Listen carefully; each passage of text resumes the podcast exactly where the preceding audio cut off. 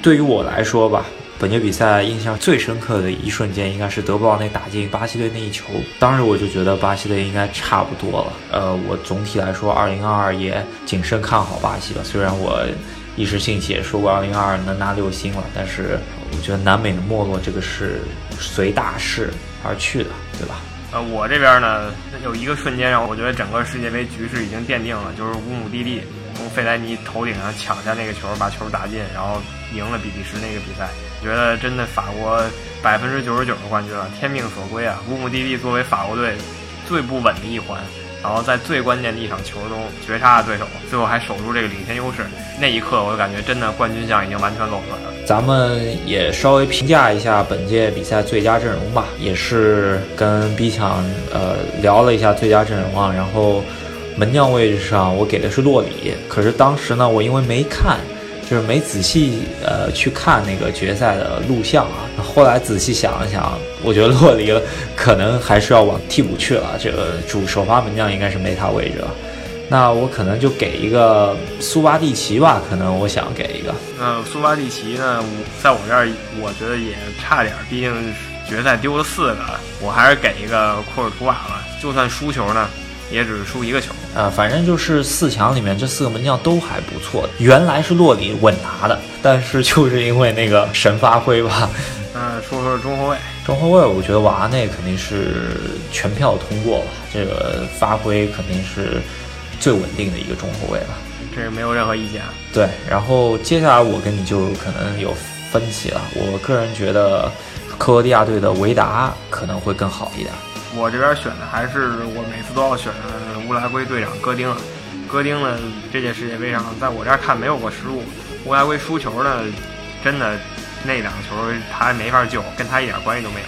其实差不太多，我觉得能够能够进到八强，呃，进这个阵容就应该没问题，主要还是看个人发挥啊。我觉得维达甚至洛夫伦都有这个位置。其实乌姆蒂蒂来说，你如果不仔细看他一些发挥的话，他也是有这个资本进来的。他有一个手球，这就直接把他淘汰了。然后接下来就是两个边位吧。呃，先选一个英格兰特里皮尔吧，这个是配得上首发的球员。英格兰一个挺大的发现。对，一个是英格兰的佩里皮尔，但同样位置上还有一个穆尼耶，比利时的，还有就是法国队的帕瓦尔吧，那一脚传奇的旋转球吧。然后左边位就相对选的人少一些了，我觉得。左边位的话，真没什么人可选。这届左边位真的是没有太出彩，中规中矩的还蛮多的。强行选一个，只能说是比利时从日本那一场比赛开始换上来的查德里吧，之后稳坐了左后卫的位置。可以，就选查德里吧。左后卫呢，真的说没有一个球员能比别人高光出太多。对，其实穆尼耶也可以打这个位置，轮换吧，这两个边位。好，那我们中场方面啊，我觉得。太多人选了，但是可以说啊，完完全全被公认的应该是莫德里奇吧。莫德里奇是这届全世界球迷公认的这届最佳球员啊，他不入选天理难容了。那另一个呢，我一定要给的就是坎特。第三个人再说吧，这两个人是必给。第三个人我觉得有一定争议，但是有人说会是决赛发挥更好的博格巴。我在现场看下来的感觉，这一届比赛踢得特别好，应该是德布劳内。没错，德布劳内这个赛季开始啊就是超神发挥，世界杯上呢也相当不错，配得上一个首发位置。博格巴也挺好的，这两个人选谁呢？没什么关系，我还是倾向于选丁丁。接下来就是前锋位置啊，就是两个边路，一个中路。左边锋首发应该没错误的话，应该就是阿扎尔了。我又要强调一遍，非法游戏都给他九十九分了。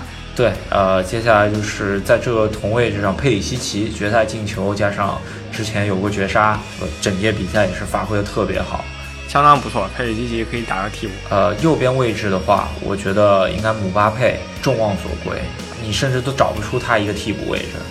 这个位置太抢眼了，就这种小孩打出来以后，全世界只记得他了。这忍者神龟呢，名不虚传。对，呃，如果说是雷比奇，可能稍微能够跟他竞争一下，但是决赛他也有过一次特别好的机会没有打进，如果打进了，追成四比三，那就不好说了，是吧？反正小朋友这届右边最佳毫无疑问了，中锋其实不是很好选。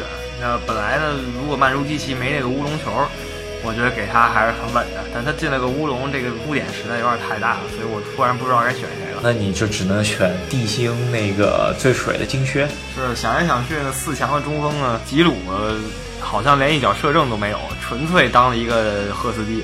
然后呢，卢卡库呢是个升级版的赫斯基，进了几个球，但是就那么回事儿。那只能选地星了。好像是这么回事儿。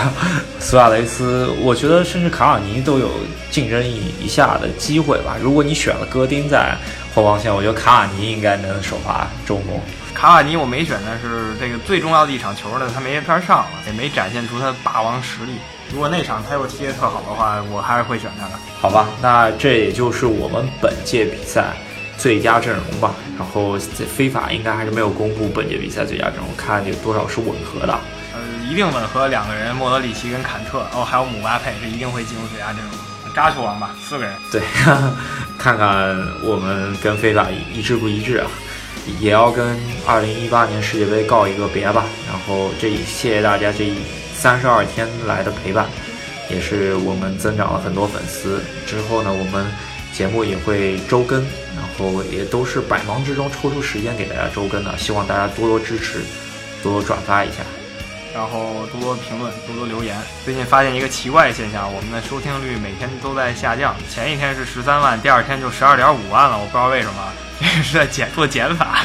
然后我们问了这个喜马拉雅，他们说后台有问题。给大家留个扣，就是说敬请期待一下，呃，本周末吧，啊，下周之前会出一个世界杯彩蛋吧，是我给我在俄罗斯路上遇到的一个非常疯狂的一个中国球迷。我给他做一个采访，呃，大家敬请期待一下。他也是在俄罗斯有很多传奇故事。没错，这个球迷已经上了腾讯新闻了，大家期待一下。他真的是一个非常非常热爱足球的人。那笑谈世界杯二零一八就到此结束吧。然后大家多多支持，多多转发一下，呃，赫斯基大帝最新推出的新专辑吧。那咱们有机会再见。有机会再见。拜拜。好，拜拜。